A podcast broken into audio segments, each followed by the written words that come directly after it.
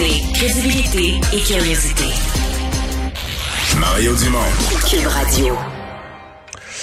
Alors, euh, Vincent, opération policière majeure ce matin euh, contre, euh, oui, des, des, crimes qu'on surveille de près, le trafic d'armes à feu. Ouais, là, on est vraiment pile là où il y a des inquiétudes à Montréal. Le trafic d'armes à feu qui se retrouve dans les mains de gangs de rue et là, ben, les balles se font entendre à certains endroits à Montréal. L'équipe intégrée de lutte au trafic d'armes qui a frappé ce matin, en fait, 80 policiers à peu près au total dans 17 perquisitions dans des résidences de Delson, Saint-Amable, Longueuil et Montréal euh, qui sont allés viser un réseau, euh, ce qui semble être un réseau de trafic d'armes. À Delson, c'est un, donc un homme qui s'appelle Jérémy Lamontagne, 27 ans, qui traîne de plusieurs antécédents criminels. Jonathan Lavigue, euh, un de ses amis de 27 ans également, qui a été arrêté un peu plus loin. Longueuil et, fait, Vieux-Montréal ont vu d'autres opérations pour arrêter Marc-Antoine Lefebvre, 27 ans aussi, Daniel Charlius, 24 ans. donc, on parle de d'une organisation qui a des liens, on dit très étroits avec les gangs de rue montréalais. Plusieurs armes euh, auraient été transmises à ces gangs-là par ces quatre hommes. On dit si tu voulais une arme à feu, tu pouvais t'adresser à eux et t'allais l'obtenir, t'allais obtenir ce dont tu avais besoin, mon moyennant rétribution. On n'exclut pas d'ailleurs que certaines de ces armes euh, aient servi dans certaines des fusillades des derniers jours dans le nord-est de, de, Montréal au cours des derniers bon, derniers jours, derniers mois. Euh, dans le cas de Daniel Charlus, là, c'est euh, ce serait un proche du chef de gang des Bleus, Jean-Philippe Célestin, qui est lui-même très proche d'un des ceux qu'on considère comme un des plus importants leaders du crime organisé à Montréal, Grégory Woolley. Alors, on est allé frapper, euh, semble-t-il, assez fort dans cette organisation-là.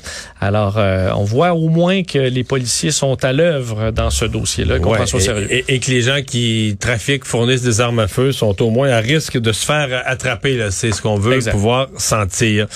Euh, Martin Saint-Louis, donc, qui est officiellement l'entraîneur du Canadien de Montréal depuis ce matin. Ouais, et on en parlait hier hein, en disant, ben, ok, faut ce que ça arrive, la signature est encore par intérim.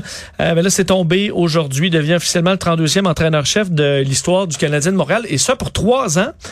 Euh, par contre, Mario semble pas avoir. Ben, D'un, on a fait ça. Euh, on n'a pas fait un grand, pas été très non, C'est une formalité. en fait, c'est un message Twitter de l'équipe. Puis après ça, ben, ils ont dit à 10 heures, il va être sur Zoom pour répondre aux questions des journalistes. Donc, on n'a pas fait. Pas beaucoup en fait, on, avait fait le flafla. On avait fait.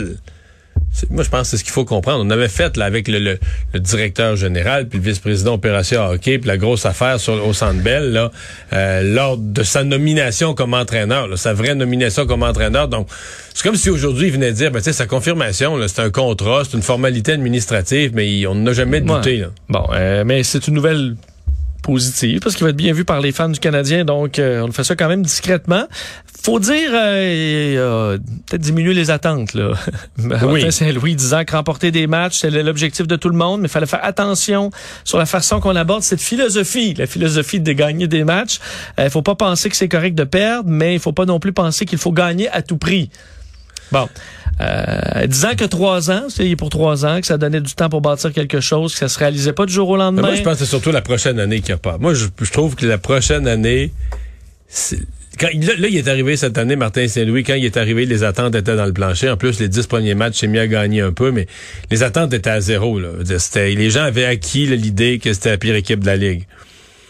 L'année prochaine, je pense que ça va être dur de se de résister à un certain espoir que l'équipe soit meilleure. Puis je suis pas sûr qu'elle va l'être tant que ça. Ouais. Et On finit 28 au lieu de 32. Ouais. C'est perdre souvent aussi. Là. Oui. Et là, moi, je pense que le passage difficile pour Martin Saint-Louis, j'ai quand même espoir. Pas sûr qu'ils vont faire les séries l'autre année d'après, mais au moins peut-être tu vas voir un peu plus le chemin de l'amélioration. Il, devrait être capable de se battre pour une place en série l'autre année. Mais l'année prochaine, l'année qui vient, là, euh, moi, je pense qu'il va, de misère. Moi, je pense qu'il va la trouver tough. Ouais.